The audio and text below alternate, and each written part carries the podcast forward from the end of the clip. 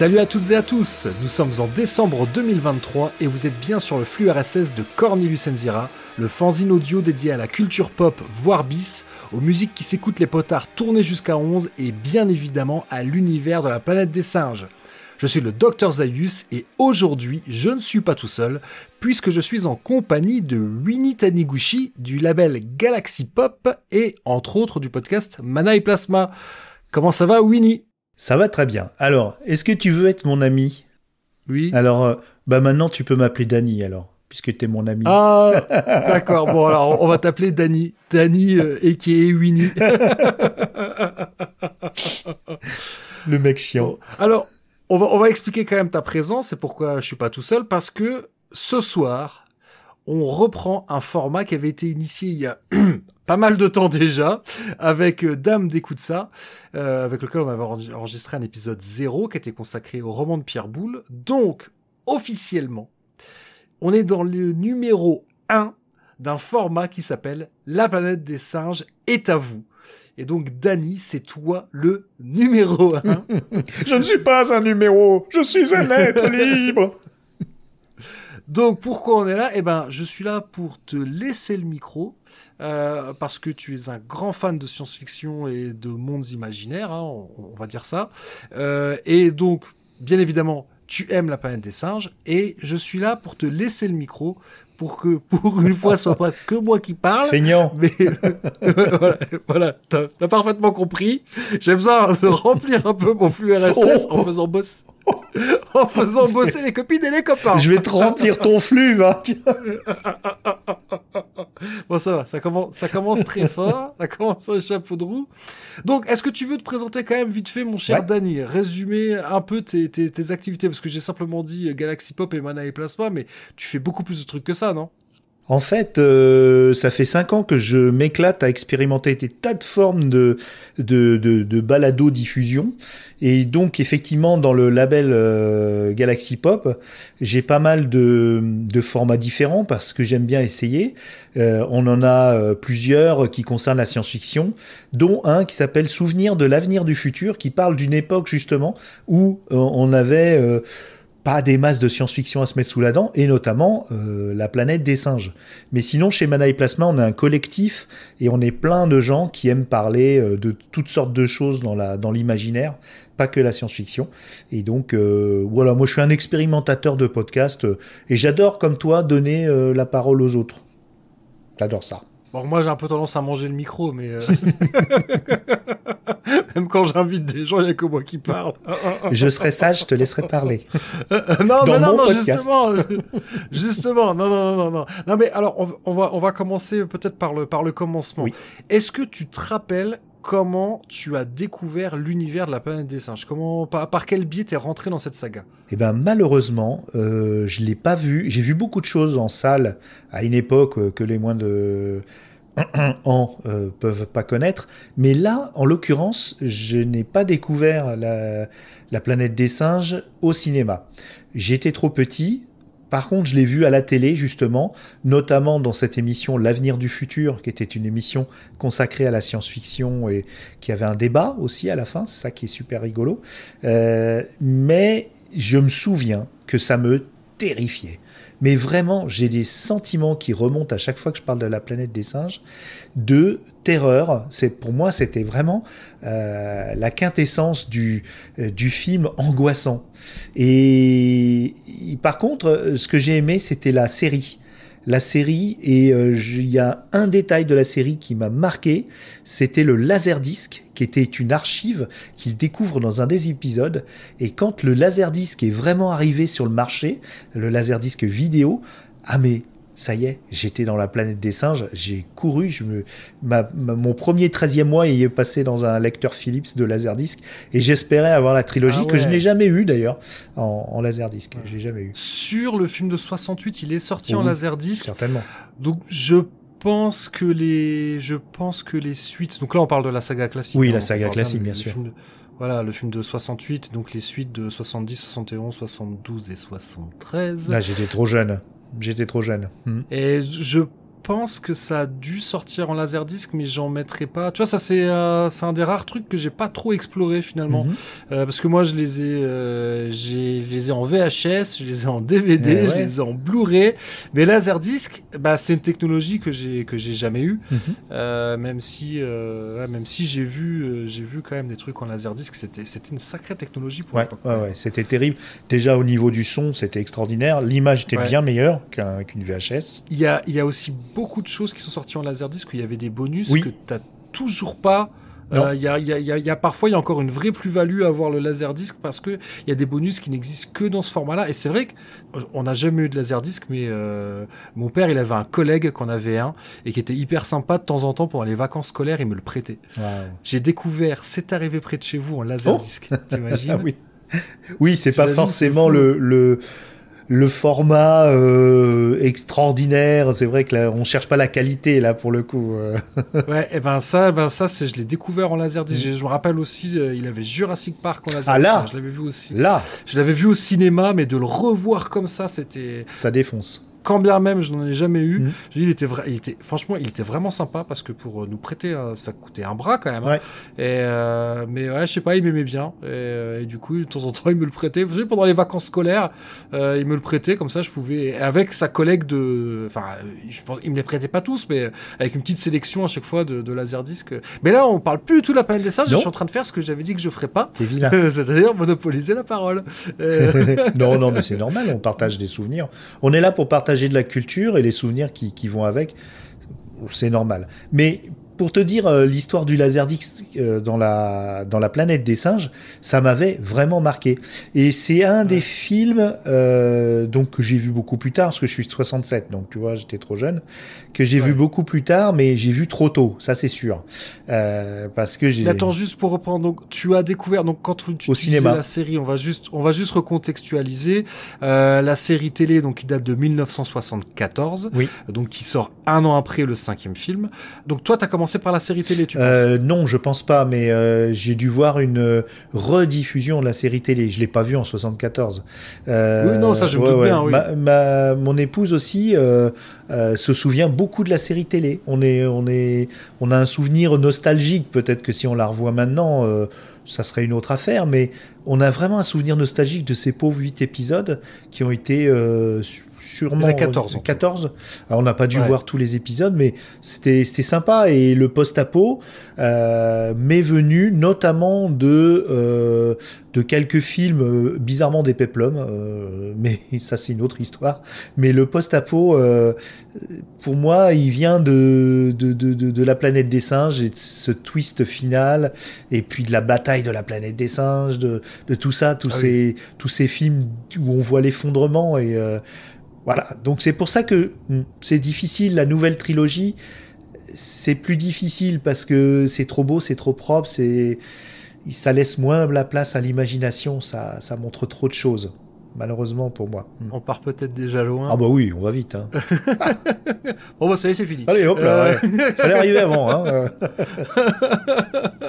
non, donc, donc, ouais, il y a la, la donc d'abord, tu penses quand même d'abord le film, Oui. la série télé et le roman de Pierre Boulle. Ah ça, je l'ai étudié à l'école. Ça, c'est pas mal. Euh, J'avais vu le premier film, mais pas les autres. Et euh, j'ai apprécié euh, la différence entre les deux. Euh, c'est vraiment très très différent. J'ai étudié ça au collège. Donc c'est c'est pas mal euh, comme littérature. En plus, ça se lit très facilement pour un, pour un enfant. Euh, je le conseille, honnêtement.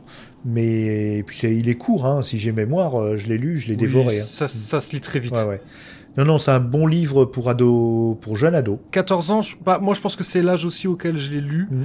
et je pense que c'est l'âge parfait pour le lire. Ouais, ouais, ouais. Bien évidemment, il faut être amateur un minimum de SF, même si c'est pas du tout de la hard SF. hein, Mhm. euh, euh, on est comment dire, on est plus proche du merveilleux scientifique. Mhm. voilà, Mais que- quand même, eh, quand même, il y a, il y a Ouais. des notions de relativité.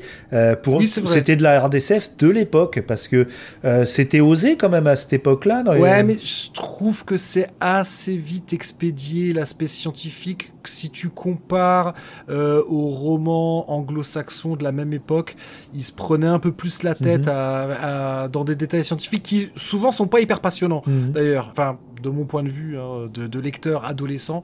Même, ou tu sais, même si tu compares, si on veut rester dans la veine française, si tu compares à un Jules Verne qui allait, euh, essayer un peu de se prendre la tête à tout expliquer, etc., pour qu'il y ait un, un- une impression de véracité dans ses romans.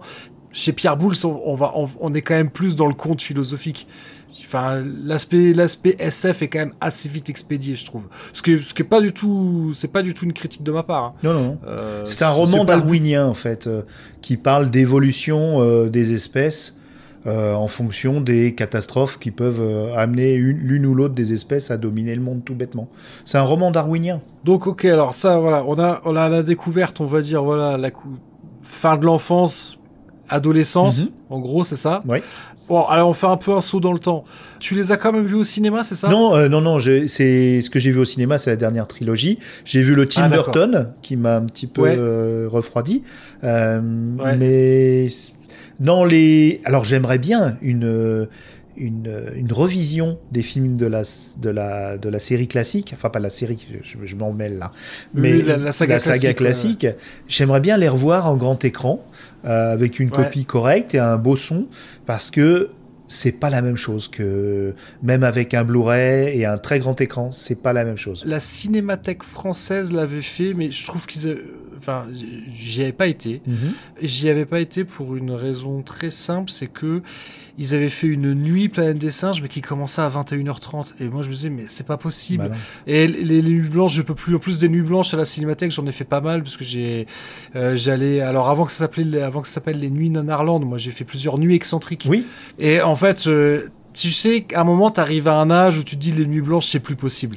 Et euh, je mets deux semaines à m'en remettre d'une nuit blanche et, euh, et donc j'avais et puis ça tombait à un moment où ça tombait pas bien du tout donc j'y avais pas été euh, parce que vraiment je pouvais pas c'était un moment où je pouvais pas me permettre de faire une nuit blanche mais j'ai trouvé ça vraiment débile de dire mais pourquoi tu sais tu faites un truc qui commence à 10h du matin Mhm.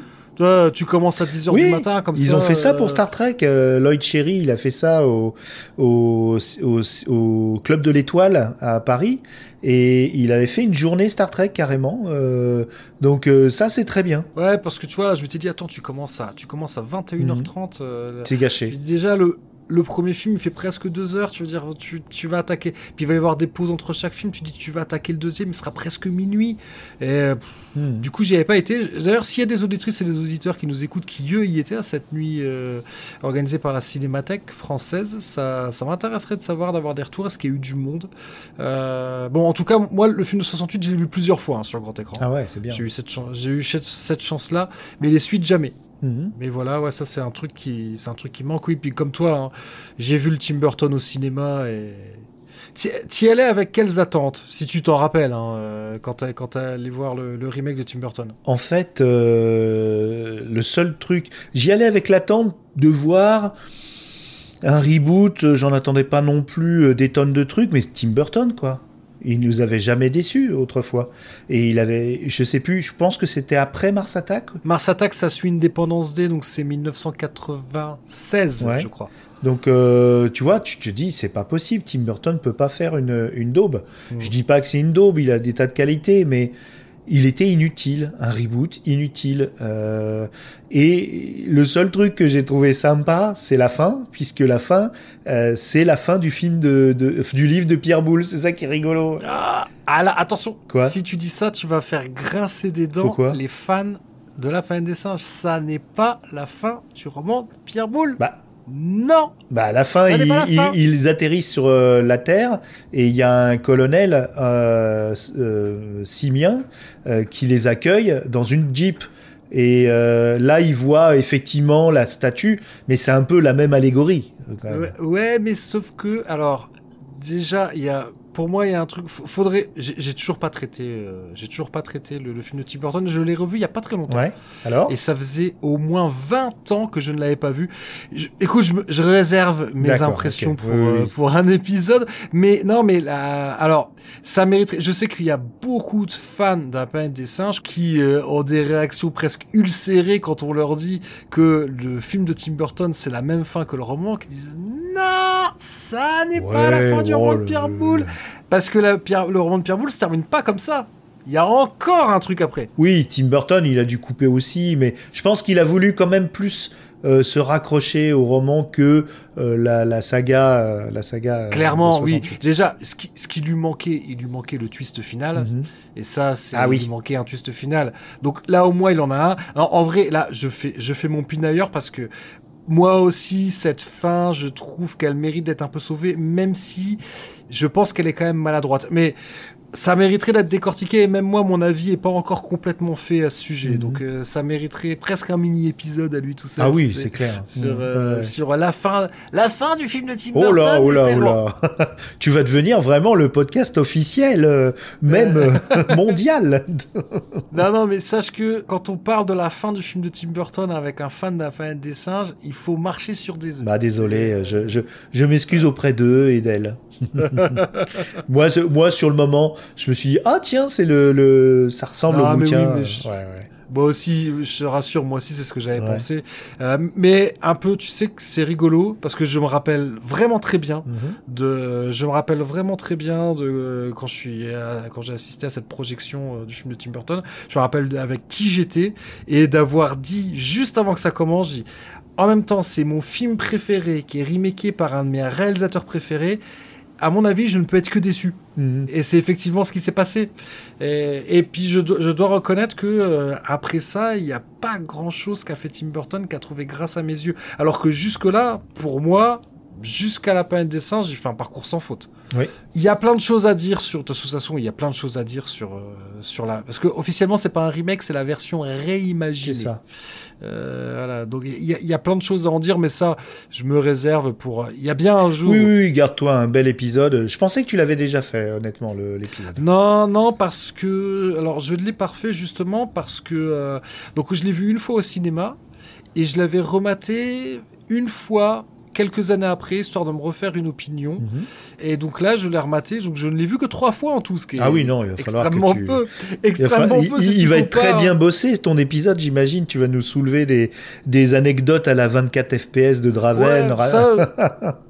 Ouais, t'inquiète, j'en ai déjà plein des ah trucs, j'en ai déjà plein, mais mais là ouais, je vais peut-être me concentrer sur autre chose, mais on n'est pas en train de faire mon interview à moi, on est en train de faire ton interview à toi. Je te pointe du doigt, je ne sais pas si tu vois sur la webcam. si, si, je vois, je vois. par contre, les auditeurs et les auditrices ne le voient pas. Mais ils le sentent, ils le sentent que tu Ils sentent mon doigt, acquisiteur. Ils, ils, sentent ton doigt. Et que je te fais les gros yeux. oh là là. Donc toi, ouais, la, la, la dernière trilogie, elle trouve pas complètement grâce à tes yeux, c'est ça? Oui, euh c'est très bien au niveau science-fiction, au niveau visuel, au niveau tas de choses. Euh, bon, c'est trop, c'est un peu l'ASF de nos jours. C'est vrai que c'est pas, c'était pas mieux avant. Hein. Attention, hein, je dis pas ça. Mais simplement, on veut t'en fiche plein la figure et par contre, euh, au niveau du sens des choses, je me posais la question justement, comme tu m'avais demandé de venir sur ton émission, je me suis posé la question qu'est-ce qui n'allait pas, qu'est-ce qui me gênait dans cette trilogie? En fait, c'est le sens. Je sais pas euh, où il veut, où il veut aller.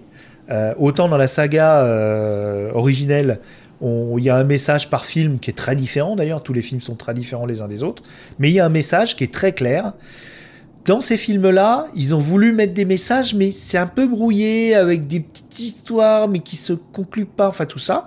Et le dernier film, cette espèce de pompage de euh, d'Apocalypse Now, euh, ça m'a euh, complètement sorti du film. ce sous Marlon Brando, j'aime l'acteur, mais là, on lui a demandé de faire du Marlon Brando. Et puis on savait pas trop où ça allait. Euh, j'espère que la nouvelle trilogie sera beaucoup plus euh, empreinte de messages, de d'idées, de, concepts. voilà, parce que là c'était de l'action, de la brutalité, effectivement. Mais j'ai pas compris, j'ai pas saisi les, messages qui étaient véhiculés dans ces films-là. Je pense que t'es un peu sévère quand même. Je suis, je suis sévère, mais c'est mon opinion. Je la partage qu'avec moi-même. Mais effectivement, je pense qu'il y avait moins de c'est pas que je veux qu'on m'explique les choses, mais j'ai trouvé que c'était un peu nébuleux et qu'ils savaient pas trop où ils allaient quand même. Ah, je- ouais, je, je pense que t'es un peu sévère parce que justement, ça, c'est peut-être quelque chose que je, un des aspects positifs, je trouve, de cette nouvelle, nouvelle trilogie parce que je crois quand même que ça, que c'est des, je suis d'accord qu'il y, a- il y a des choses que je trouve aussi un peu gratuites. C'est parce que je les ai revus aussi, ces films. Ah oui. Le, le tout premier, Rise of the Planet of the Apes, moi, j'ai été conquis. Quand je l'ai vu au cinéma, je suis... Ah oui, c'est, c'est, j'étais suis- vraiment, voilà. Mais si tu prends les trois ensemble, c'est-à-dire que euh, si tu, si tu vois que Rise, ouais, ok, super et tout, machin, c'est plein de, mais c'est quand même les, les Origins. D'ailleurs, à un moment, ils en parlaient euh, dans le titre, il y avait marqué Origins. Bah c'est en fait en, Euh, donc en, ang- en, en VO c'est Rise of the Planet of the Apes et en VF c'est La planète des singes Ouais. les origines. C'est ça. Déjà, ça fait X-Men Origins, tous les Ouais films mais Origins oui déjà, mais, ça, là, t'as- là. là- mais- Et, et je me suis dit, le deuxième et tout ça, et après le troisième, et après je vois le truc global, et je me dis, c'est creux. Euh, donc j'ai beaucoup d'espoir pour la pour la j'ai vu la bande annonce et j'ai beaucoup d'espoir pour la suite. je pense que t'es un peu sévère. Oui, je, c'est je, vrai, je vais pas vrai. te forcer à les revoir. Hein. Ah si, je les reverrai. Avant le quatrième, je les reverrai, ça c'est clair. C'est pas impossible qu'en les revoyant, que peut-être que tu vas réussir un peu à te concentrer sur euh, sur les. Il y a beaucoup d'aspects, je trouve, positifs, euh, notamment, tu vois, sur tout sur tout ce qui peut impliquer euh, une relation conflictuelle entre deux. Bon là, en l'occurrence, c'est entre c'est entre deux groupes. Alors, il se trouve qu'il y a des singes et il y a des humains, mais tout simplement en- en- entre entre deux différents groupes qui ont. Il y a un peu ce côté euh, qui était euh, ce qui est intéressant dans la planète des singes, c'est- que c'est pas forcément manichéen dans la planète des singes. Tu vois, le si on reprend Mhm. le premier, euh, le personnage de Taylor, le personnage humain, est pas Ah oui, il est chiant. c'est pas un personnage très positif. Mais il l'est d'ailleurs pas dans, le- dans, le- dans le reste Oui. de la saga. hein. Le personnage de Zaius, le vrai docteur Zaius, le vrai Laurent Mm. Houtan, il est absolument détestable. Cependant, bah tu te rends compte que ses motivations, alors il a pas il a pas tort sur toute la ligne, on va dire. Mhm. C'est c'est un méchant, c'est ce qui en fait un méchant très intéressant. Et, et ben je trouve que quelque part tu retrouves aussi un peu ça dans la dans la nouvelle trilogie. Tout l'aspect qui est conflictuel, c'est t'as simplement deux groupes qui ont des euh, qui qui ont chacun des objectifs différents et qui à un moment donné leurs objectifs, leur leur route est obligée de se croiser. Et là de là naît le conflit. Euh, parce que ils ont ils ont chacun des choses euh, ils, oui, ils ont chacun des besoins euh, différents Ben, Et- C'est justement, justement, je trouve que la nouvelle trilogie est beaucoup plus manichéenne que euh, les, les anciens films, dans le sens où, justement, tu disais, tu parlais de Zaius, tu parlais de Taylor, enfin tout ça, mais euh, dans la nouvelle trilogie, bah, tu as le gentil César qui est gentil et qu'on attaque tout le Ah, temps.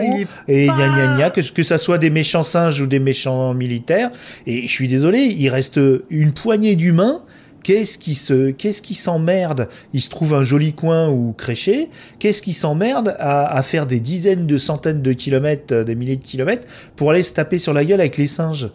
Pourquoi ils, ils restent pas tranquilles dans leur coin et tout? Et puis alors, euh, Ils ont besoin d'une source d'énergie dans le deuxième. Mais bon, ah oui c'est vrai. peut-être qu'on s'éloigne du sujet, mais cela dit, Oui c'est vrai. cela dit, on va peut-être raccrocher les wagons avec une autre de tes Allez. grandes passions, parce que Oui. est-ce que c'est pas quelque chose La poésie. qui est inhérent, voilà, au genre post-apocalyptique, Oui. parce que la nouvelle trilogie, à partir du deuxième film, c'est du post-apocalyptique. Mhm. On l'a dit également, le film de 68 est un film post-apo, quand bien même il ne révèle la première fois qu'on le voit, et désolé si vous l'avez jamais vu, hein, je, pense que si vous êtes là, vous l'avez. Oh là quand même. Ouais, ouais. voilà. Euh, il ne révèle sa nature de film post-apocalyptique que dans les dernières secondes. Quand bien même il y a eu des indices avant, on, ne- on ne découvre qu'il s'agit d'un film post-apo qu'à la toute fin. Et c'est vrai que dans le reste de la, de la saga classique, le cinquième film, euh, Battle for the Planet of the Apes, est un vrai film post-apo, mais le reste, c'est... Enfin, le, le troisième et le quatrième film n'en sont pas, c'est euh, avant. Mhm. Et mais ce que je veux dire par là, c'est est-ce que c'est pas un truc qu'on voit quand même souvent dans le post-apo? Il reste plus beaucoup d'humains et pourtant il faut quand Bah même oui, trouver le ils- moyen ils vont quand même de aller, se euh, foutre sur la tronche. oui, ça, ça m'a, toujours épaté, ça. C'est, et c'est comme dans tous les genres, tu vois, euh, de l'imaginaire. Il y a des choses, mais où je, dans ma tête, il y a but why? Je sais qu'il faut des enjeux, il faut toutes sortes de choses, mais mais pourquoi? Mais pourquoi? Et, et souvent, ça me sort un peu du récit. Alors des fois, c'est bien fait parce qu'il y a des enjeux qui sont clairement établis et là, tu vois que euh, les conflits sont inéluctables. Enfin, c'est voilà, inéluctable, toujours été, il y a possibilité, mais enfin, l'actualité euh, passée et future et présente euh, nous le montre, c'est que on a tendance à se foutre sur la gueule tout le temps, euh, quoi qu'il arrive, alors qu'il y, y, avait sûrement moyen de faire autrement. le post-apo, alors c'est une passion, honnêtement, euh, on a fait un petit épisode, je fais de l'auto-promo, hein, euh, chez Mana et Plasma il y, a, fort longtemps, et euh, il en était ressorti que le post-apocalyptique, c'était le nouveau western. Ce qui se, ce qui se vérifie, puisque le western italien, ce qu'on appelait le western spaghetti, qui était spanicho-italien, oui, on va parce dire. que souvent filmé en Espagne, oui. Exactement, film en Espagne, coproduit par les Espagnols. Euh, et ben, ça a été remplacé par les films justement euh, post-apocalyptiques euh, inspirés de Mad Max principalement. Euh, et donc, c'est la nouvelle frontière. C'est-à-dire que maintenant qu'on est censé avoir exploré toute la planète, ben maintenant on va faire disparaître les humains, en tout cas une grosse partie, et hop, on va les remplacer par euh, des zombies, des barbares, des, euh, euh, des mecs à moto, des machins, et on va réexplorer notre monde qui s'est effondré, qui est détruit. On va explorer des ruines, on va explorer, on est des archéologues du futur, du post-futur. C'est ça que j'aime, moi, dans le post-apo, c'est étudier comment les sociétés se, se, se reconstituent, comment elles, les, les, les difficultés qu'elles éprouvent, et, et, voilà, et donc... Moi, j'aime tout ce post-apo-là, même les dystopies qui sont issues d'une apocalypse, et j'en ai une jolie collection, et je pourrais en parler des heures, c'est pour ça que je vais arrêter tout de suite, et tu, tu, vas me dire s'il y a des choses que tu voudrais savoir hein, plus particulièrement. Peut-être, on sait jamais, on a peut-être des auditrices et des auditeurs qui, au final, le post-apo, donc le post-apocalyptique, ah, qui savent peut-être pas totalement ce que c'est. Est-ce que tu te sentirais de tenter de définir les contours du genre? Alors, le post-apocalyptique, c'est quelque chose, c'est un genre, euh, un sous-genre soi-disant de science-fiction, mais qui est qu'on retrouve également dans la fantasy. Euh, c'est le ce que j'appelle le table rase, tabula rasa, hein, comme on dit euh, quand on fait du latin, ce que je n'ai pas fait. Donc tabula rasa, on fait table rase de nos sociétés et d'une grosse partie de, des humains, et on voit ce qui se passe après. Et oh, le premier euh, chef-d'œuvre post-apo euh, qu'on peut citer, c'est euh, l'épopée de Gilgamesh avec le déluge qui a été repris dans la Bible. Donc la Bible, vous voyez, l'aventure de Noé et de son arche, c'est du post-apo, puisqu'il y a une apocalypse, donc Dieu qui, hop là, qui, qui vire tout le monde, qui noie tout le monde, et on voit des personnes qui ont survécu. Donc le post-apo, c'est voir comment les survivants d'une apocalypse vont se débrouiller bah, pour vivre, survivre, euh, comme dans une chanson de Balavoine. Donc on ne sait pas trop, euh, euh, le champ des possibles est ouvert. Donc, alors parfois on a l'apocalypse, des fois on a le droit à un petit apocalypse, c'est pas mal de, de, voir tout s'écrouler. Puis après, voilà, et on espère soit ne pas en être, soit en être. Parce que je sais pas toi, mais je tiendrai pas 10 secondes euh, sans électricité, sans supermarché au rayon tout plein. Je pense que, euh, comme la plupart de nos auditoristes, euh, on tiendra pas longtemps. Hein et on mangera vite notre chien. Je suis pas sûr d'avoir, ouais, je suis pas sûr d'être capable de déjà de tuer un chien, en plus de puis de le dépecer, etc. Je, ouais. Le chien, par contre, lui, il va trouver le moyen. T'inquiète pas. C'est peut-être pas impossible. Le, le plus dangereux, euh, bizarrement, dans le post-apo, euh, si on y regarde bien, c'est les meutes de chiens parce qu'ils se ils se réintègrent comme ça en meute. C'est c'est des, des observations euh, d'éthologie. Hein. Ils se remettent en meute et ils recréent comme les les, les, les, pack wolf là, ils se remettent et puis ils chassent. Euh, ils sont. Je pense que les zombies, c'est rien à côté des chiens. Faites gaffe aux chiens hein, s'il y a une apocalypse. Hein. T'as sorti quand même pas mal de trucs savants. T'as parlé de Gilgamesh, donc on va juste rappeler vite fait, hein, peut-être des auditrices et des auditeurs à qui ça parle pas.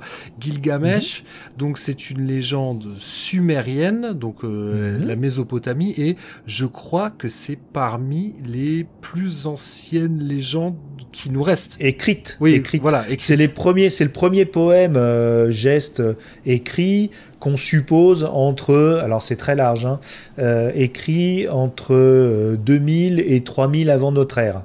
Donc très, très avant les, les premières traditions euh, hébreux, mhm. hébraïques. Et donc c'est un des premiers écrits, un des premiers romans épiques et cette épopée donc d'un très grand roi qui s'appelait Gilgamesh qui a qui a vécu plein de plein d'aventures euh, mythologiques. Hein, mmh. euh, et puis il y, a eu, y a eu des réinterprétations, euh, même durant les, les, siècles et les siècles à l'époque sumérienne. Donc c'est vraiment très très très très oui, c'est très ancien. Mais c'est passionnant parce que c'est vraiment fondateur. On cherche toujours des mythes fondateurs. ça n'existe pas. Hein, spoiler alert, les mythes fondateurs n'existent pas. mais on a ce, plus ancien écrit, euh, l'épopée de Gilgamesh, et il est question d'un déluge qui euh, détruit euh, tout, et il y a les gens qui, revivent. Et c'est probablement ça qui a inspiré aussi les, textes de, l'Ancien Testament. et tu as parlé d'éthologie, donc l'éthologie, c'est l'étude... Ah, c'est l'étude des comportements animaux. il, faut, il faut être précis, il faut, il faut définir les termes. oui, qu'on soit pas entre nous, là, entre gens qui se la pètent, qui sortent des mots. les quatre mots savants qu'on connaît. oui, oh là là, disons. Oh, il va s'étouffer du coup. Euh, mais, mais, du coup, attends, je t'ai coupé et puis euh, oui, Donc, tu dis finissez le post-apo. C'est vrai, ouais, que le dans le cinéma bis italien, euh, effectivement, il y a un peu un âge d'or. Le, est-ce que le, le péplum précède le western, non, dans le cinéma italien Oui, il était en, il précède et il a été un peu en parallèle pendant assez longtemps. Euh, mais c'est vrai que le péplum, c'est la grande époque 45, euh, euh, fin 50 ça commençait à piquer. Est-ce que là, pour raccrocher les wagons un peu avec l'histoire de la planète des singes, euh, donc on rappelle hein, la planète des singes qui, sont des, films qui étaient sortis par la Fox, et quand la Fox euh, se lance dans le projet La planète des singes, donc le tournage a eu lieu en 1967, ils y sont d'abord allés un peu à tâtons parce que quelques années auparavant, la Fox s'était pris une énorme gamelle avec le film Cléopâtre qui, qui était un, un budget colossal, un budget pharaonique. Et euh, oui, pas mal.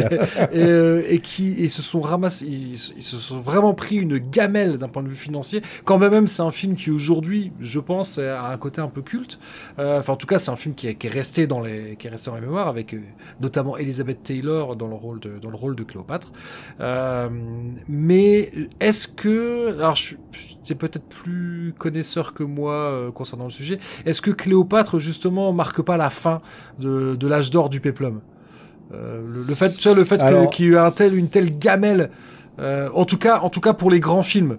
Après, mhm. il y a peut-être eu. On a eu Bénu, on a eu Les Dix Commandements. Bah, c'est avant. On a eu. Alors, on, peut dire, oh là, attention, c'est des films bibliques, c'est des films. C'est des péplums, faut arrêter mhm. les, les, bêtises. Oui, c'est vrai, peut-être, peut-être, peut-être. Je t'avouerai que j'ai pas creusé ah, le, ah, la le, sujet. Mm, mm. Par contre, j'ai vu des films comme euh, L'Atlantide ou euh, euh, des films qui, euh, qui montrent la, la chute d'une de l'Atlantide, ça m'avait marqué, quoi. Ça m'avait marqué. C'est, c'est Samson et Dalila et tout ça. Donc, j'ai vu ces films-là presque en même temps que La planète des singes, tu vois. C'est rigolo, mais ça, c'est le hasard des diffusions télévisuelles hein, de l'époque. Hein. Mais je suis en train de me demander, il n'y a pas euh, Machiste et l'Atlantide Il n'y a pas. Euh, oui, oui, oui. Bah, machiste, c'est un. Ça, j'en ai jamais vu. Hein. Massiste, euh, avec un C, si on veut, ou machiste en italien. Il a rencontré les vampires, il, a, il, s'est battu contre Hercule. Enfin, oui, il y a toute une. Mais ça, c'est pas un pan du cinéma bis que j'ai tellement exploré pour l'instant. ça viendra peut-être, mais pour l'instant, je reste plutôt dans la SF. Euh, c'est flamboyant tout ce qui s'est passé, notamment euh, à l'époque euh, justement de la planète des vampires de Mario Bava. On a fait un épisode là-dessus, du coup on a, on a vachement bossé là-dessus. c'est flamboyant ce, ce, manque de moyens et de faire des films comme ça. Les Américains, eux, ils avaient, ils avaient, ils avaient rien compris quoi. Ils mettaient des milliers de personnes, mais le film était creux. Tandis que les autres, ils avaient quatre personnes de rocher, ils te faisaient un, un petit bijou de, de, de sensation, quoi. C'est ça qui était magnifique. Ouais, après, bon, faut Ah, après, c'est pas pour. Euh, oui, il faut avoir beaucoup de. Comment dire, de mise en contexte, de. Faut se mettre dans le truc, faut, faut s'imaginer italien de l'époque, tu vois. C'est agréable de s'imaginer italien euh, ou italienne des années 60. C'était c'était une autre, euh, une autre façon. Ils étaient en pleine libération. Eux, ils n'étaient pas encore. euh, les Espagnols n'étaient pas encore libérés. Eux, ils avaient, ils avaient euh, maltraité un petit peu Mussolini, qui le méritait bien. Et ils sortaient, ils sortaient de cette, cette période. Donc c'était c'était magnifique. Et euh, tout Hollywood, d'ailleurs, accourait euh, à Cinecittà pour, euh, pour, pour vivre cette Dolce Vita et puis cette, cette passion qu'ils avaient du cinéma, qui est morte, d'ailleurs, malheureusement, grâce à Monsieur Berlusconi. Merci beaucoup. Et j'ai retrouvé le, le fameux machiste avec l'Atlantide. C'est vrai que j'ai jamais trop su si on doit dire machiste ou massiste, mais bon. Ouais, Il y a un film oh de- ouais, réalisé par Jess Franco. Alors je sais pas si Jess Ah, Franco, oui, réalisateur Franco. euh, espagnol, euh, qui a fait pas mal d'horreur et coquins. Voilà, et justement, donc Mhm. ce, celui-là, il a plusieurs titres. Euh, donc il y aurait euh, Machiste et les Gloutons, ou également connu sous le titre Les exploits érotiques de Machiste dans l'Atlantide. Oui, ça, mais ça devait être. C'est c'est à quelle époque C'est pas les années 70 déjà 73. Ah oui, tu vois, donc, Donc là, c'est un des de, tout la derniers. parodie. Ouais. C'est un Ouais, des ouais. tout derniers euh, films de, de avec euh, avec Machiste. Donc voilà, on est bon. Là, on est peut-être très très loin de la planète des singes et, et du post-apocalyptique. Ah oui, là, on, on est sorti euh, du post-apocalyptique. Est-ce que tu peux me dire, toi, allez, tes trois films post-apocalyptiques hors Planète des Singes préférés? Ah, ça c'est une bonne question. C'est, euh, je l'ai pas vu venir. Euh, alors, préféré, je sais pas, mais c'est un film que j'ai découvert à peu près à la même époque que La planète des singes, je pense, qui est un film français de 1981, qui est aussi une adaptation d'un roman que j'ai que j'ai lu plus tard et qui s'appelle Malville, avec Ah oui. euh, Michel Serrault, avec Jacques Villeray avec euh, maintenant j'ai un a-. Le casting est fou. ouais le casting Le est, casting est fou. assez énorme Euh, attends faut que je vérifie Pourtant, c'est pas un film d'action, hein, c'est un film d'ambiance euh, très naturaliste. euh. ouais mais avec un côté vraiment désespéré Ah oui, complètement. ouais. et désespérant et c'est un film je, je l'ai vu à 13-14 ans je pense donc Ah oui. c'est vraiment la même époque où je découvre la planète des singes. Je saurais pas dire dans quel ordre euh, je les ai vus, mais euh, Malville est un film qui m'a extrêmement marqué. Aujourd'hui, il est un peu dur à revoir quand même. Il, il a peut-être pas hyper bien, hyper bien vieilli. C'est probablement un des films qui a certainement fait naître chez moi l'amour du post-apo. D'accord. Quand bien même j'avais vu avant, bien avant, et en étant, en n'ayant pas l'âge pour le voir et pour le comprendre à sa juste valeur, Mad Max, le premier, Ah oui, le premier. le ouais. premier euh, loué. Très malaisant d'ailleurs, ouais, très malaisant. Ouais, assez rigolo. C'était une époque où, euh, comment, euh, donc on était abonné à un vidéoclub. Tu vois, là, ça nous ramène euh, Mmh. à des époques euh, lointaines. Un vidéoclub. Alors ça, ça plaira peut-être s'il y a des gens, euh, des auditrices et auditeurs de, de, de VHS et canapé ou de ce genre de choses qui nous écoutent. Un vidéoclub, ça s'invente pas, qui s'appelait Cobra Vidéo. Ça donne envie déjà. Ah, c'était une chaîne, hein C'était une chaîne Ah, c'était une plus, hein. chaîne. Ok. Bah, tu Oui, vois, oui, oui, j'en avais moi aussi par, Ah par ouais, bah tu vois, j'étais persuadé que c'était, tu sais, je pensais que c'était dans ma ville, qu'ils avaient cherché un nom hyper cool. Et, euh, et donc au Cobra Vidéo, ma mère, elle nous laissait, mon frère et moi, un peu emprunter ce qu'on voulait. Du moment qu'on n'allait pas euh, derrière le rideau, on savait pas ce qu'il y avait. Bon, euh, Ah, le fameux rideau en euh, petite perle, là, oui, on d'accord. savait pas ce qu'il y avait. On savait juste qu'on n'avait Ah, pas le droit d'y aller. Ah, bon, d'accord. Ah non, mais eh, j'étais vraiment, non mais quand j'ai vu le Mac, j'étais vraiment, enfin j'étais vraiment petit. J'avais 10 ans, je pense. Tu vois. Et, Hmm. Ah ouais. euh, et donc je me rappelle qu'on avait emprunté Mad Max, c'est ça le, le début quand on m'a mis avec Je suis l'aigle de la route, mais ça Ah m'a ouais, là. oh, ça m'a marqué. Max J'écoute. On est complètement hors course. Y'a rien de cassé chez toi? Ça se guérira après un an aux Bahamas. Y'a beaucoup de dégâts? Devrais les voir, les dégâts, flico. Bagnole en morceaux. Flic en morceaux, tu m'entends, flico? Je suis l'aigle de la route Je suis une machine infernale à injection. Bon flash Je. Je vole. Libre comme l'air Je suis l'aigle de la mort, bonhomme Je suis avec ma nana et tu nous auras jamais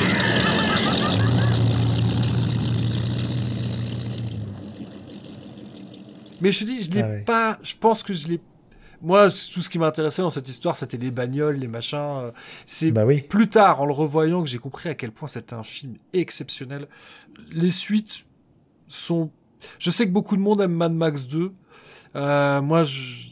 Ouais, moi, je, je reste, je reste un inconditionnel du premier. Mais euh, Fury Road, quelle claque. Et euh, le troisième, alors, si tu inclus euh, Mad Max, qui est, euh, Ouais, ouais, bah, tu, tu vois, je vais mettre Fury Road avec. On va faire un pack, hein, un pack Mad Max. tu fais un pack. ouais. le premier, pour moi, j'aurais mis le deuxième quand même, parce que le deuxième, c'est plus un post-apo Ouais, que je le sais, premier. je sais, mais je, Hmm. je, et Ouais, je, et je sais que m'avait- beaucoup de monde, je pense que beaucoup de monde, enfin j'en sais rien, j'aurais tendance à penser que pas mal de gens préfèrent Mad Max 2 au premier, mais moi c'est vraiment, euh, ouais, tu me montres ce magnifique bouquin sur euh, sur Mad Max que j'ai pas acheté. de Melvin Z, Mad Max Ultra Violence dans le cinéma, partie 1. Et il fait euh, 500 pages. Oh putain, j'ai fait tomber. Alors, euh, il va en écrire sûrement un sur, le, sur Mad Max 2. Euh, il est énorme, ce, ce bouquin. C'est la somme ultime sur Mad Max euh, qu'on peut avoir aux éditions euh, Rififi. Euh, en tout cas, il est, on le trouve dans les bonnes, euh, dans les bonnes crèmeries. Et après ouais, en troisième, peut-être que je vais dire un truc plus récent, mais qui est comme Malville, qui est une adaptation d'un roman, La Route, que j'ai vraiment vraiment adoré. Ouh, ouh, ça fait mal. Ah ouais, il est dur, hein, il est dur. Ouais, ouais. Et pareil, j'ai d'abord vu le film et ensuite lu le roman. Et bien évidemment, j'ai un Hmm. trou de mémoire concernant le nom de l'auteur. Quand bien même. Euh, il- McCormack. euh, Ouais, j'ai- peur de le, j'ai peur de le déformer. Non, mais les gens le savent hein, qu'on est des guignols. hein. Cormac McCarthy. Voilà. Cormac McCarthy. Tu vois, je l'avais dans le désordre. mais en tout cas, il a eu, euh, il a eu le prix euh, Pulitzer, je crois. Et euh, non, la route. Le problème, moi, j'aime bien quand même, tu vois, dans le post-apo. euh, contrairement à toi, toi, c'est quand même assez désespéré ton post-apo. C'est vraiment euh, l'espoir euh, dans la route. euh, Ouais, il y en a tenu. Pas des masses. Non, y mais c'est pas vrai. des masses. Non, mais c'est vrai que c'est. eh, On va regarde. Mes, mes deux films préférés. T'as dû aimer Fury Road, hein, parce que Ah oui. la- ah oui, le... il s'est aussi désespéré Fury Road, parce que quand ils arrivent dans le, le monde euh, qu'ils espèrent, euh, ils s'aperçoivent qu'il n'y a rien, quoi. C'est une impasse. Non, non, non, j'ai, adoré. Ouais. J'ai adoré. C'est. Ouais, je me doute bien. Mais c'est vrai que ouais, non, non, je suis, je suis, je suis d'accord que. euh, Après, non, j'aime bien. Je, alors, je pense que je suis moins connaisseur que toi, mais euh, bon, je pense que ça, c'est un peu compris que oui, j'aime bien, j'aime bien le cinéma bis, j'aime bien les conneries italiennes. Euh, donc, je- j'en ai vu quelques-uns qui sont, euh, ouais, qui, qui sont, qui sont vraiment pas sérieux, Donc, euh, du coup, le côté désespéré, il passe à la trappe. Euh, mais ouais, non, non, non, mais c'est vrai que après tu m'as un peu pris, euh, tu m'as un peu pris au dépourvu, tu vois, j'ai pas eu le temps d'y réfléchir. Donc La, la, la réponse est bonne, hein, elle est tout à fait. Non, non, nickel, nickel. Je, te rejoins sur tes choix. euh. Moi, j'ai juste, euh, je vais parler juste de deux films moins connus, euh, mais qui m'ont marqué quand même. C'est pas forcément du niveau de ce que tu as t'as dit, hein, mais il s'agit de New York ne répond plus avec Yul Brynner, un film que j'ai vu. vraiment à la télé qui m'a marqué. Euh, c'est l'histoire d'un type qui se propose d'être mercenaire pour protéger une communauté euh, paisible euh, qui est entourée de, de barbares dans New York. Ils vivent dans un immeuble sécurisé avec un potager sur le, le toit. Et Yul Brynner, il arrive, il propose ses services pour les défendre. Et, ben c'est Mad Max 2, quoi. C'est le scénario de Mad Max 2. Ok. Et ça date de 73 ou 74, je crois. Il est intéressant comme film, très intéressant, avec Max von Sydow, figure-toi. Euh, donc ça, c'est un film un peu euh, patrimonial. Je vous conseille de, le chouffer, de, le voir éventuellement. Euh, Il y a aussi un autre film qui s'appelle Apocalypse 2024. Donc ça, c'est bientôt, hein. ouais, Ah, ça... ah oui, on est en décembre quand ça va 2023. Et voilà, c'est bientôt. Euh, et donc Apocalypse 2024, bah, c'est juste un garçon avec son chien euh, qui, euh, qui vit à l'extérieur. Donc il rencontre une, une communauté qui vit en sous-sol, complètement décadente, et il va lui arriver des, des petits trucs. C'est fait, le l'acteur, c'est l'acteur de Miami Vice. Tu vois de qui je veux parler? Un très beau gosse. euh, euh, donc, euh, et le, le film est plutôt bien fait, plutôt hargneux, euh, vraiment lutte des classes, euh, qui montre vraiment les privilégiés en dessous et, et qui sont des qui sont des salauds au final. Et euh, mais pas du tout manichéen et la fin est très surprenante. Je te conseille aussi de regarder ce film qui est vraiment un film euh, euh, pop culturel euh, en Ouais, mais je, vois ce que c'est, mais je ne l'ai pas vu. Celui-là, vraiment, il, il m'a bien plu. Et puis, pour rigoler. Juste pour donner le titre anglais, s'il y a peut-être des. Ouais. Parce que je sais pas, est-ce qu'il s'appelle Apocalypse 2024 partout, j'en sais rien. Donc Non. le, le Non, titre non. anglais, c'est A Boy and His Dog. Voilà, tout bêtement. Déjà, le, rien que le titre, qui n'en- qui n'envoie pas de, de- du pâté, euh, Ah, et c'est euh, tiré d'une nouvelle qui date de 1969. Ok. c'est ça. Et une nouvelle qui a été traduite en français par Un gars et son chien. Voilà, c'est bien. hein. Non, mais comme ça, je donne, je donne les références s'il y a des ah oui, là, auditrices auditeurs. tout. hein. Bah, s'il y a des auditrices et auditeurs qui veulent retrouver, Tu le mettras dans la description. bah oui, Je t'enverrai les liens. Ça va me faire du boulot. Oh l'autre. euh. non, non, mais. Et puis le dernier, bah, bizarrement, euh, moi je suis un fan de THX 1138. Ah bah oui. J'ai une jolie, une jolie édition euh, Steelbook euh, Blu-ray. Et je sais pas pourquoi. Ce film aussi m'a traumatisé. Euh, Il y a des scènes, c'est la, la- la meilleure adaptation de 84 Ouais. de d'Orwell.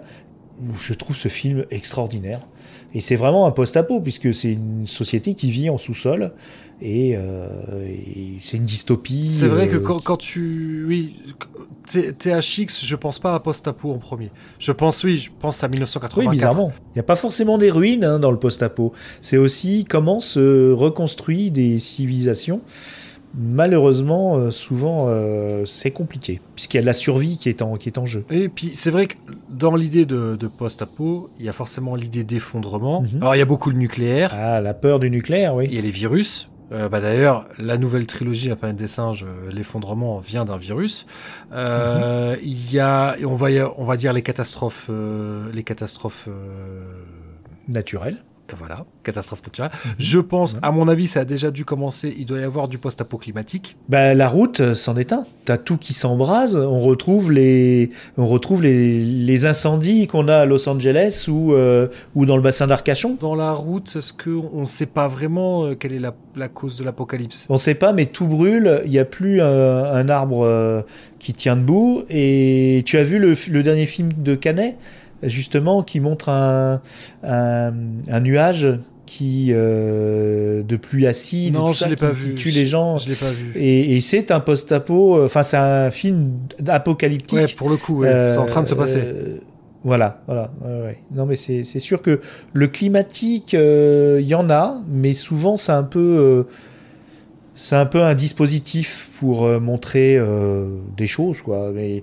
c'est pas encore, euh, ouais, t'as raison, c'est pas encore énormément euh, exploité. Bah, je pense qu'il doit en avoir. Mais- Et puis, euh, mais, mais quand on parlait d'effondrement, il y a aussi, oui, l'effondrement de la société, elle peut aussi avoir lieu. Ça peut aussi être l'effondrement de, bah, de la démocratie.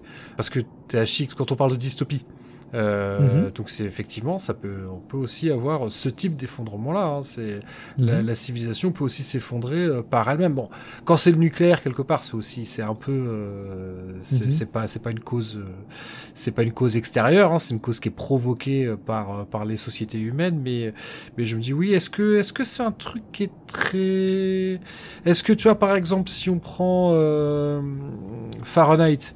Euh, bien sûr, je sais plus c'est jamais c'est combien. Je sais plus c'est combien. Ray Bradbury, Ouais. 451. Ouais. 451. Euh, Ouais. j'a- J'avais peur de me planter dans les chiffres. Et, euh, et euh, comment Est-ce que, est-ce que quelque part on n'est pas dans une forme d'effondrement aussi? Tu vois? Bah, c'est un effondrement. Oui, c'est très intéressant ce que tu dis parce que j'y avais pas pensé. Mais effectivement, de voir euh, un post-apo, un post-effondrement euh, de quête de sens, par exemple, si on prend euh, certains films où on voit que euh, le, le- capitalisme est arrivé au bout euh, de son modèle et a fini par euh, épuiser toutes les ressources. Mm. Si tu vois euh, Mad Max, c'est un typiquement un effondrement qui est pas dû forcément euh, à la guerre nucléaire, euh, même si c'est évoqué, mais simplement à la lutte pour les ressources. Oui. Et cette lutte pour les ressources, elle est faite à, à partir du capitalisme effréné. On n'a pas évoqué euh, Soylent Green, Soleil Vert, mais t'as un peu ça aussi quelque Mhm. part dans, dans Soleil ouais. Vert. Soleil Vert, t'as vraiment, le- c'est la lutte des classes d'un point de vue, voilà, vraiment extrapolé quoi. De l'effondrement et de la- l'appauvrissement, de la fin des ressources. Euh, ça montre que les ressources ne bah, sont pas euh, éternelles. Voilà. euh, mais même dans Blade Runner, hein, même Blade Runner est quelque part un post-apo aussi, puisque tous les gens sont plus ou moins partis de la Terre. Il reste des, banlieues vides avec des immeubles qui résonnent du, pas des robots, mais euh, il reste pas grand monde, hein, malgré les scènes euh, qu'on voit dans le film de Ridley Scott. euh, Il y a des quartiers entiers, ils se regroupent, les gens se regroupent, et puis on le voit encore plus dans 2049. Euh, c'est un post-apo, euh, Blade Runner. Ah, donc en fait, c'est un genre qui est, c'est vrai que j'ai, Il est partout, le Ouais. post-apo est partout. Dès qu'il y a des enjeux civilisationnels et euh, où on recherche, les auteurs euh, recherchent des, des idées pour voir comment l'être humain va évoluer à partir de notre présent, et ben, paf, ça forcément, il y a, il y, a, il y, a, il y a un moment, il y a un basculement vers autre chose. Et ce basculement, en général, c'est l'apocalypse qui révèle, dans son sens premier, c'est une révélation de la vraie nature de l'homme, tu vois. Et, moi, moi, je suis plutôt optimiste et j'y crois pas trop à ça. Moi, je pense que s'il y avait un effondrement quel qu'il soit, euh, de quelque nature qu'il soit, c'est surtout la, col- la collaboration, euh, l'entraide qui, ressortira et on le voit très beaucoup sur les scènes de guerre. hein. Euh, les gens qui soient euh, sur tel ou tel euh, théâtre de, euh, de guerre et de privation et de famine, euh, souvent, bah, euh, bon, bien sûr, tu as quelques pillards, mais tu as surtout des gens qui se mettent ensemble et qui trouvent des solutions. Je pense que le... je suis plutôt optimiste. Et toi, t'es optimiste, toi, pour le... je crois que je suis quand même un peu de nature inquiète. Ah ben, on- l'angoisse fait partie de nous, hein. c'est Euh, une protection. Ouais. Mais je pense que les gens, ils, euh, j'ai beaucoup d'espoir en- envers même nos enfants, tu vois, qui commencent à, à prendre, euh, à prendre la cause climatique à, à bras le corps, à, à réaliser que c'est c'est leur avenir qui est en jeu. Et euh, je suis très, très, euh, très optimiste. Ok.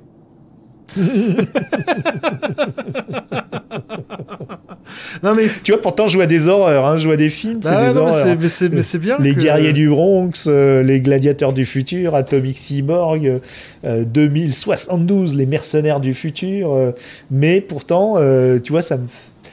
J'y vois toujours. D'ailleurs, en général, il y a un héros qui, qui sauve les, qui sauve les, les- les gens en général. hein. C'est assez positif tout ça.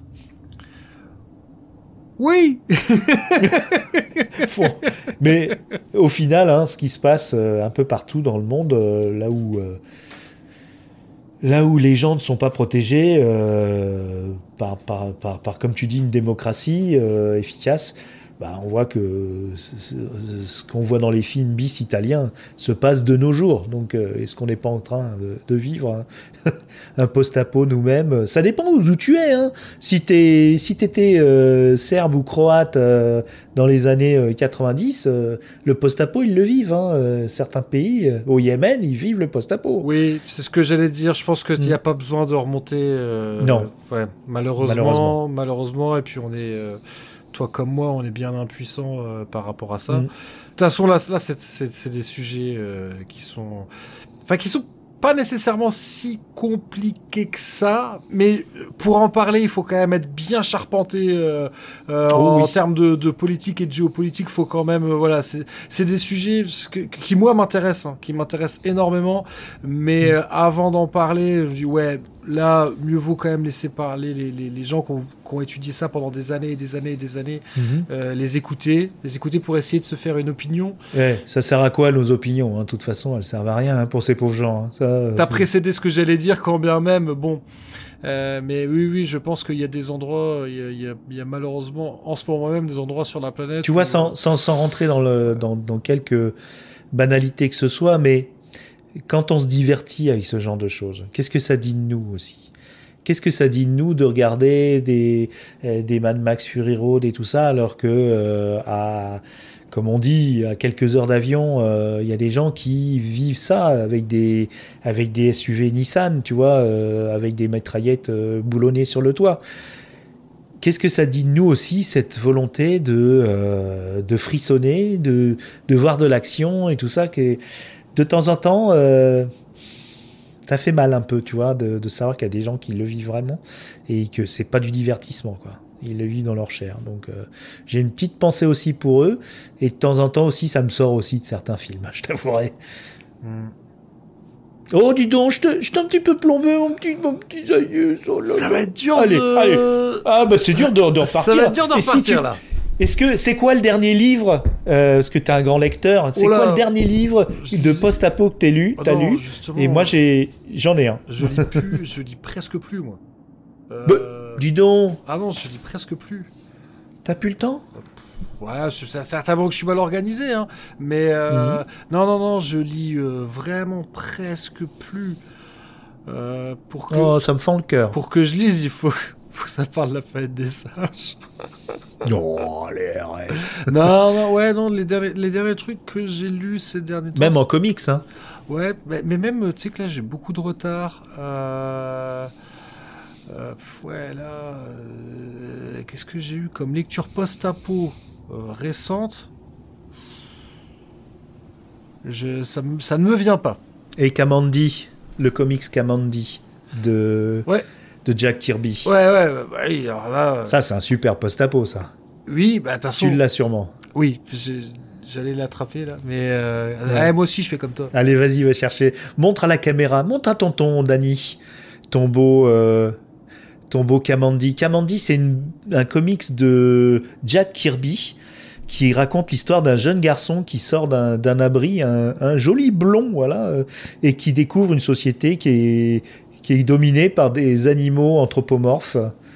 C'est super sympa. Et alors, ouh, là, je vois pas bien. Oh là là là, chers auditeurs. Il faut que je change euh, mon affichage. Oh là, il est énorme! Ah bah ouais, non, c'est l'intégrale. Ah ouais, l'intégrale. Ah bah, tu m'as pris pour qui? Ah non, c'est magnifique. C'est en anglais ou c'est français? Oui, non, non, c'est en anglais, ouais. Euh, Ah oui, parce que les Français n'ont pas sorti cette intégrale de Kamandi. Donc K-A-M-A-N-D-I. C'est magnifique. Avec la statue de la liberté qui est, elle, noyée, là, elle a les pieds dans l'eau. Et donc, euh, non, non, Donc, euh, n'est pas du tout un rip-off de la page des singes. Du tout, du tout, du tout.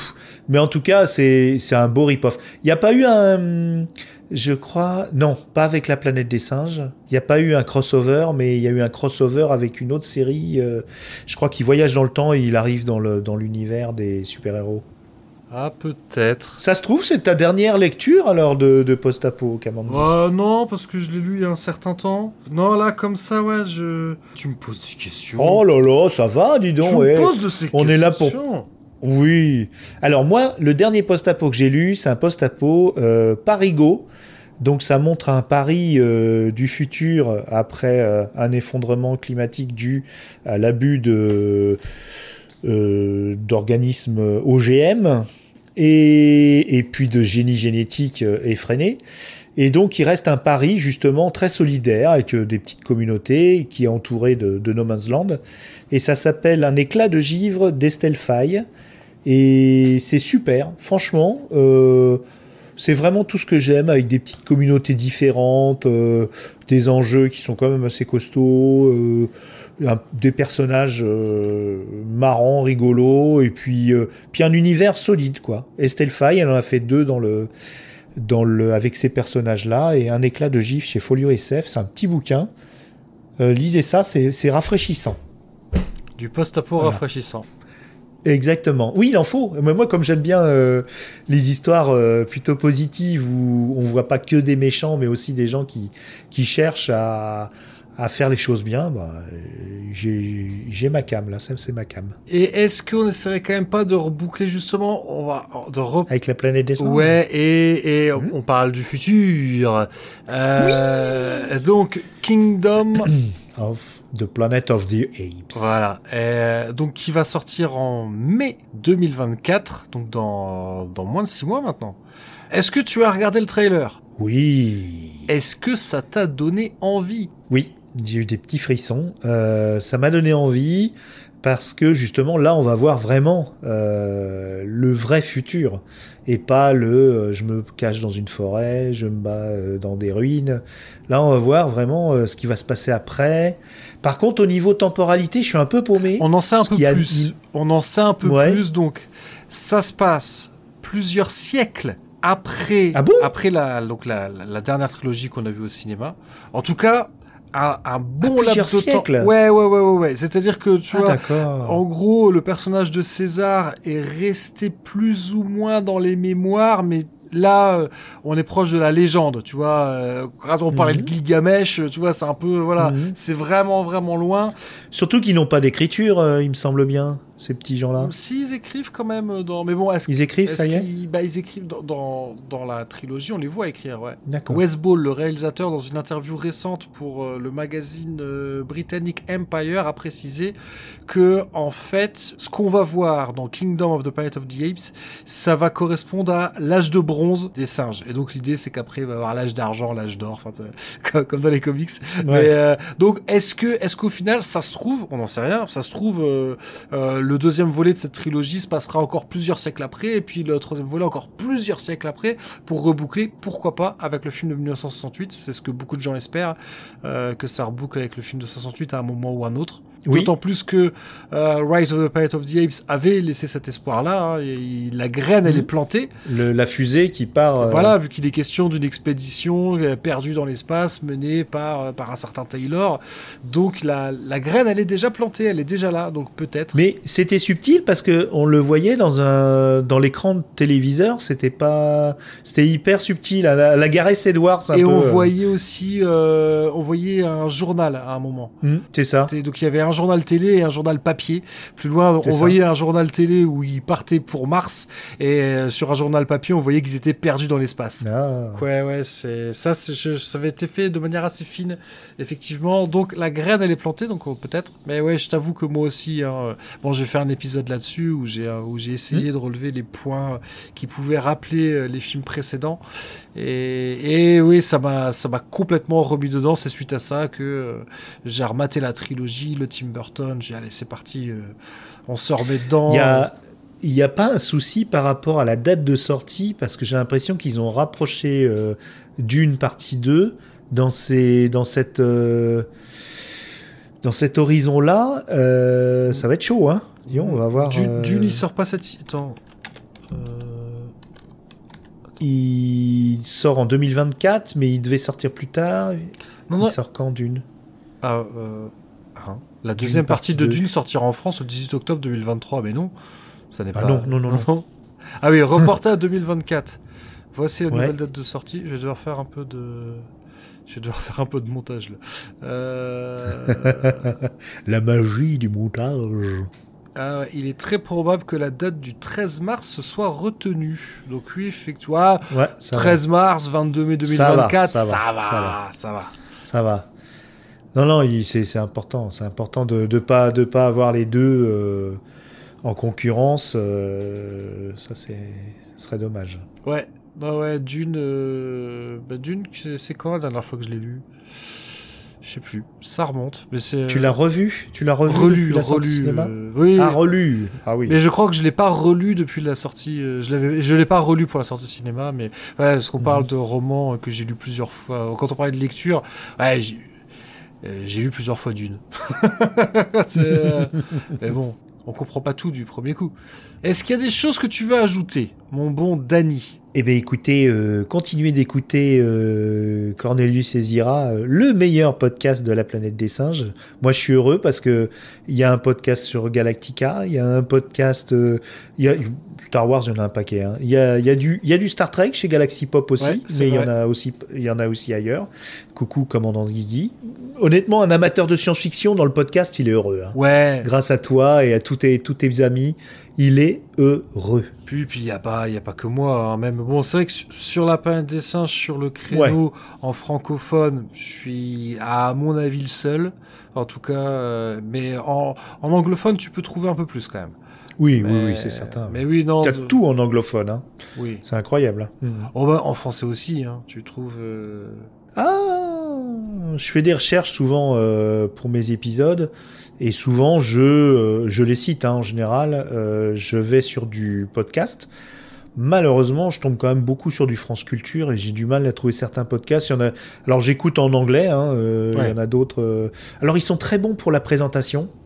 Ils sont vraiment incroyables euh, dans les podcasts. C'est vraiment fluide. Ils sont drôles. Ils... Tatati, tatata, ça va très bien. Par contre, dans le fond, ils sont pas si géniaux que ça. Mais par contre, euh, dans la forme, ils sont extraordinaires. Tu, veux dire les- en les règle générale les anglo-saxons En règle générale, oui, oui, Ouais. oui, oui, oui. Ouais, mais Ouais. tu trouves aussi, honnêtement, c'est peut-être aussi parce que quand, tu sais, quand on fait des recherches, bah forcément, les moteurs de recherche étant ce qu'ils sont, Mm. tu vas tomber forcément sur les plus gros trucs. Mais euh, en anglo-saxon, tu vas aussi tomber sur du truc ultra foutraque, euh, où ils vont en même temps aller euh, creuser, vraiment aller chercher jusque, la- aller chercher la substantifique euh, moelle. Euh, ouais, je- Mhm. je pense que c'est peut-être aussi. Parce que les algorithmes mettent en avant les, les, les, les trucs un peu plus euh, un peu plus calibrés euh, où on va peut-être plus se concentrer sur la forme que sur le fond mais euh, mais des ouais du podcast anglophone où où, où la forme a inté- a pas trop d'intérêt mais par contre le fond ça ça va ça va chercher très très loin il y en a aussi hein. Tu les écoutes, ceux-là ou Bah en, en podcast, il y a un podcast qui comment maintenant c'est Podcast of the Apes. J'espère ne pas dire de bêtises. Euh, c'est deux Canadiens mais qui vivent au Japon. Déjà ça c'est pas banal. Oui. Et oui, ils vont très très très loin dans le détail. Euh, donc, euh, bah d'ailleurs, à tel point que j'ai un peu arrêté de les écouter parce que comme ils ont, ils ont lancé leur, leur- ils ont lancé leur podcast après moi, mais sauf que eux, ils sont plus, comment dire, mieux organisés, plus assidus que moi. Ils n'ont pas d'enfants, à mon avis. Euh, Et ils n'écoutent pas du, de la bonne musique comme. voilà, euh, J'essaie de, me- euh, j'essaie de trouver des excuses parce que c'est des gars, ils font plein d'autres podcasts aussi. Et c'est des, et, euh, mais comment, ouais, ouais, je, finis par ne plus trop les écouter parce que ils, ils évoquent des choses que j'ai pas encore faites et je me dis ouais, j'ai pas envie non plus de, même inconsciemment, tu vois, de les plagier. Euh, donc euh, j'aime bien écouter les gens quand ils parlent de trucs quand moi j'ai déjà, quand au moins j'ai déjà écrit mon truc à moi. Tu vois ce que je veux dire? Pour voir est-ce qu'il Ah y a pas, Ok. est-ce qu'il n'y a pas une info que ils avaient que moi j'aurais oublié, etc. Parce que tu tu vois, j'ai envie. Bah, l'intérêt c'est quand même essayer de faire un truc qui euh, qui soit un minimum original, quoi. Euh. Oui, mais quand c'est de, quand c'est des podcasts qui sont américains, et que d'ailleurs il y a, y a quelques hardcore gamers dans le podcast, mais pas tant que ça qui écoutent les podcasts américains. Oh, si tu les cites, euh, si tu dis, tu donnes tes sources, euh, Ouais, moi ouais. je trouve ça bien que tu, tu fais de la vulgarisation quelque part oui, aussi. oui, hein. oui. Non, mais après, mais j'aime bien aussi, tu sais, j'aime bien aussi faire mes recherches par moi-même parce qu'au final, euh, au fi- je pense que c'est pas nécessairement sur les informations, c'est plus en termes d'analyse. Tu vois ce que je veux dire?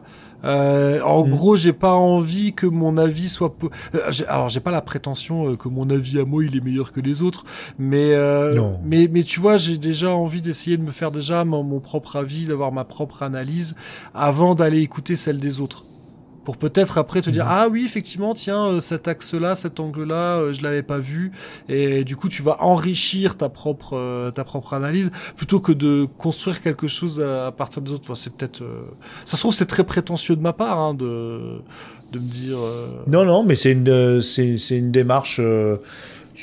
Parfois, on- avant de se faire un avis, on, on regarde un peu tout ce qui s'est fait. Et puis là, toi, tu fais l'inverse. Tu, euh, tu, tu fais tes propres recherches. Et après, tu nourris euh, ta, réflexion qui est déjà pas mal aboutie avec, avec ce que tu découvres après. Oui, oui, non, mais c'est. Non, non, c'est, deux façons de faire. hein, oui il y a pas euh, voilà mais bon bref tout ça pour dire que euh, de toute façon dans le podcast quelle que soit la langue parce que oui c'est vrai que moi j'écoute qu'en français et en anglais même si je parle Ah oui. même si je parle très bien espagnol euh, Oui, mais les Allemands, ça se trouve, malheureusement, les Allemands, oui, l'espagnol. Alors ça, c'est une private joke Ouais. parce qu'ils donnent des cours chez Bibou et Bibounette de- d'espagnol, euh, un podcast déviant qui fait faire des choses terribles à Monsieur Zayus. Mais en tout cas, oui, ça se trouve, les Allemands ont des podcasts incroyables sur, euh, sur le domaine et c'est dommage. euh. Mais d'ailleurs, tu sais que la planète des singes, euh, je pense que ça doit bien marcher en Allemagne parce Mm. que souvent, euh, il y a des choses où il y a eu pas de traduction ou peu et je vais la trouver en allemand. Euh, je, tu vois, par Mhm. exemple, on parlait, euh, on parlait de la série télé. Euh, les novelisations de la série télé, je les trouve vraiment pas mal. Ça n'existe qu'en anglais, ça n'était traduit, mais ça n'était traduit qu'en une seule langue, en allemand. Et euh, Les Allemands aiment beaucoup la science-fiction. Ouais. hein, euh, et d'ailleurs, on trouve souvent des, des éditions euh, très sympathiques, même des Blu-ray de certains Oui. films, qu'en Allemagne. Oui, les éditions allemandes sont, tout- les éditions allemandes sont bien sous, sont très souvent bien meilleures que les éditions françaises. hein. Ça c'est, Hmm. oui, c'est une évidence. Et ouais, donc il y a pas mal, de trucs comme ça. même en comics, il y a des choses en comics, La planète des singes, qui sont sorties qu'en anglais et en allemand. Et, euh, donc, Et comme quoi Mais Mm. donc je parle. Mais par contre, l'allemand, alors là, c'est une langue que je ne maîtrise absolument pas. Euh, donc euh, ouais, donc, donc je, je me risquerai pas. euh, de toute façon, je comprendrai rien. Donc euh, j'ai jamais, j'ai jamais fait la recherche. Tu vois, de, de taper euh, Mhm. Planète des singes en allemand euh, et podcast et voir ce que ça donne. Bah, avec avec les, les traductions en IA et tout ça, il y a, peut-être moyen de regarder des articles intéressants sur le sujet. Ah euh, ouais, non, mais je, je me demandais est-ce que euh, comment euh, déjà est-ce que déjà est-ce que le podcast est développé en allemand? Est-ce que Oh, certainement, il n'y a pas de raison. ouais, c'est vrai. Oui, il n'y a pas de raison. En suédois aussi. hein. J'ai fait des recherches beaucoup sur le, sur le Maghreb, le Moyen-Orient et tout ça. J'ai eu du mal à en trouver. Hein. C'est, voilà, il y a une barrière, euh, barrière de, de, de, de fric aussi, hein, et puis euh, de temps. Mais je pense que depuis, ça a dû se développer. Et, et c'est, pour moi, le podcast, c'est vraiment quelque chose de super démocratique.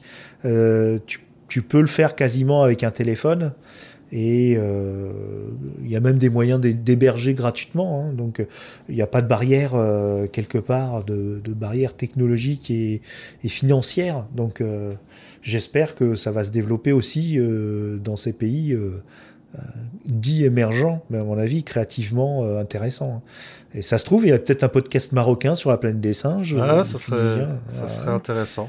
il- il- de temps en temps, il faut faire une veille comme ça sur tous les autres pays. Ouais. Et tu, tu risques d'avoir des surprises. Mais là, je viens de voir, euh, j'ai tapé euh, Planète der Affen podcast et je suis tombé sur une, euh, alors une vidéo YouTube, mais euh, visiblement Ah. euh, euh, un podcast d'une heure 48 sur le film de 68 et de 2001. Écoute, je vais écouter ça, ça va pour m'endormir. On va voir si je comprends quelque chose. Il y a les, les sous-titres automatiques sur YouTube aussi. euh, ça Ah, Peut-être, ça se trouve, ça marche. hein. Donc c'est. Ouais. euh, ouais. En tout cas, le post-apo, ça dit des choses de nous. Euh, ça, il y a aussi une petite tentation aussi euh, adolescente. C'est bien pour les adolescents parce qu'ils ont envie un petit peu euh, d'avoir de l'air par rapport à ce monde écrasant euh, qui, qui les écrase. Nous, ils nous écrasent, mais eux encore plus. Un adolescent, euh, quand il rentre dans le monde des adultes, euh, il aimerait bien voir les adultes un petit peu disparaître, un peu partir en vacances, voire euh, être éradiqué. Et le post-apo dans, dans, dans le young adulte, c'est superbe. Et, euh, et malheureusement, ça tourne à la Sa Majesté des Mouches, hein, euh, le livre euh, Super où on voit que les ouais, super livre. euh, et donc, c'est un petit peu ce qui se passe quand on est quand on est coupé du monde et, et des humains. Mais on a besoin aussi de cette respiration. Moi, je trouve qu'il y a, il y a ce petit réflexe adolescent. C'est pour ça que moi, quand j'étais jeune, j'adorais le post-apo pour ça. Parce que je me disais, ah, ça y est, on est, on est libéré des parents, puis on va, on va faire autrement. Et le post-apo, ouais, bah écoute, euh, c'est chouette parce que c'est typiquement de la SF euh, sociale pour moi. C'est vraiment la fonction de la science-fiction, c'est de réfléchir sur la société, sur euh, le vivre ensemble et, le faire ensemble. Et peut-être aussi des modèles différents de celui qu'on a maintenant. Euh, je trouve que c'est un des genres qui explore le plus ce qu'on peut faire de notre société différemment à cause d'un- événement apocalyptique. Mhm. Oh là là, je t'ai encore cassé le... Non, non, non, non, je trouve que c'est. Non, non, non, pas du tout. Non, non, même, même je me dis, je pense que ça peut être. euh, parce que J'étais en train de me dire, ouais, pendant que tu parlais, je me dis, j'ai parlé de Wes Ball, le, le réalisateur du futur film Planète des singes, qui a également fait euh, les adaptations donc des romans young adultes, euh, Le Labyrinthe, euh, The Ah Maze oui, tout Runner. à fait. J'ai j'ai regardé Qui est un post-apo aussi. Voilà. avec le virus. J'ai regardé que le premier. Euh, j'ai regardé Ah bon, d'accord. J'ai regardé que le premier, mais il y a pas très longtemps, un peu pareil par curiosité Mhm. pour voir ce qu'avait fait West Ball, Euh, parce que mon fils il a lu le bouquin et du coup on a regardé le, le premier film ensemble. Je sais que lui il a, il, il a regardé, je sais pas s'il a regardé les, parce qu'il y, a- il y en a trois en tout, hein, je crois des films. Oui, Euh, ils sont ils sont raides hein, au niveau euh, zombie après, euh, ça c'est raide. Hein. Bah, j'ai voilà, moi j'ai vu que le premier que j'ai trouvé pas mal en fait, alors que je suis pas, je suis plus la cible. Hein, je ne suis plus, euh, Ah oui, clairement. je ne suis plus clairement. un jeune adulte. Euh, Oui, mais c'est c'est raide, hein, c'est pour des jeunes adultes, euh, adolescents, plus de 15 ans quand même, hein, parce Bah, que Bon, mon fils est, plus assez raide, hein. Mon fils est plus jeune que ça, mais. euh, C'est ça. Mais bon, peut-être un peu tôt pour le deuxième et le troisième. Bah, je crois qu'il les a déjà Mais, vus, euh, sans, sans ah, d'accord, Voilà. d'accord. Ouais, euh, Mm. Mais voilà, ouais, peut-être qu'on va. Est-ce qu'on conclut avec ça? Bah oui, moi je trouve pas mal. Les... je trouve ça pas mal. Ok. Bah, alors, on va terminer donc par le, hein, le, le- petit rituel habituel hein, de Ah fin de oui. podcast où où il faut que je dise où est-ce qu'on retrouve ce podcast, alors que de toute évidence, vous l'avez déjà trouvé. Bah oui, c'est ça qui est fou. Mais non, mais c'est pour que si jamais vous l'avez écouté en flux RSS ou si vous l'avez écouté sur Spotify ou sur Deezer parce que c'est là où on est disponible, euh, bah sachez que ça existe aussi sur YouTube euh, et inversement. Voilà, le plus simple c'est d'écouter en flux RSS, je trouve. Hein. Euh, plus c'est plus pratique, on peut télécharger, on peut écouter quand on veut. Mais bon, voilà, peut-être que vous l'avez écouté sur une plateforme, euh, c'est possible. Euh, vous pouvez aussi me suivre alors euh, sur Blue Sky. Euh, vous trouverez le lien. Euh... Toi aussi, t'es sur Blue Sky. Hein, je mettrai oui, tous oui, les oui. liens dans les notes. Alors, c'est vrai qu'officiellement, je suis encore sur Twitter, Facebook, Instagram, mais j'avoue que j'y vais quasiment plus. Euh, Twitter encore un peu, Facebook Instagram, j'y vais plus du tout. Euh, je me demande même si je vais pas tout simplement désactiver mes comptes. Mhm. Sur TikTok aussi, hein, il y a un compte Cornelius Enzira sur TikTok que je n'exploite On a tous essayé, hein. On a tous essayé TikTok. Hein. Puis quand on a vu le vortex que c'était, Ouais, on s'est tous sauvés. Ouais, que j'ai TikTok que j'exploite absolument pas. Je désespère pas de trouver un moyen de. Mais bon, moi qui fais des, des épisodes extrêmement longs, euh, moi et TikTok, ça, je sens qu'il y a, une incompatibilité euh, de base, mais qui sait, peut-être que je trouverai un jour euh, un truc à faire sur TikTok. Sachez qu'en tout cas, ça existe. Et voilà, tout bon, pareil, hein, je vais mettre tous les liens vers lesquels on peut te retrouver dans les notes de cet épisode. Et puis voilà, est-ce que tu veux rajouter encore une dernière chose? Eh ben, je rajoute que j'adore ton rire. Ah. C'est un des trucs, et je te l'ai dit souvent, hein, on s'est vu plusieurs fois en, en in real Ouais, life. C'est vrai, on s'est déjà vu en vrai. franchement, ouais, ton rire m'éclate. Ça, c'est un des meilleurs rires de, de la baladosphère française. Bah écoute, voilà, ça sera le, ça sera le mot de la fin. Bon, voilà, d'ici au prochain épisode, portez-vous bien, prenez soin de vous et de ceux que vous aimez, et à bientôt les primates. Ciao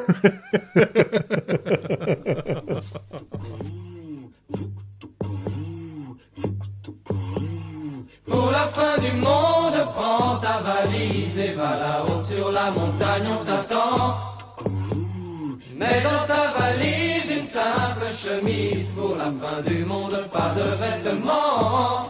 et mes photographies Laisse-les là, et ma boîte à outils.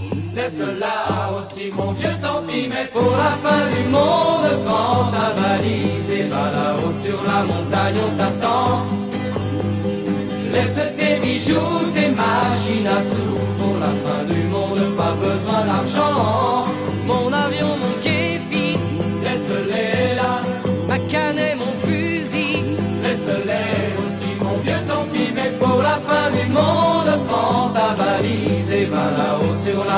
la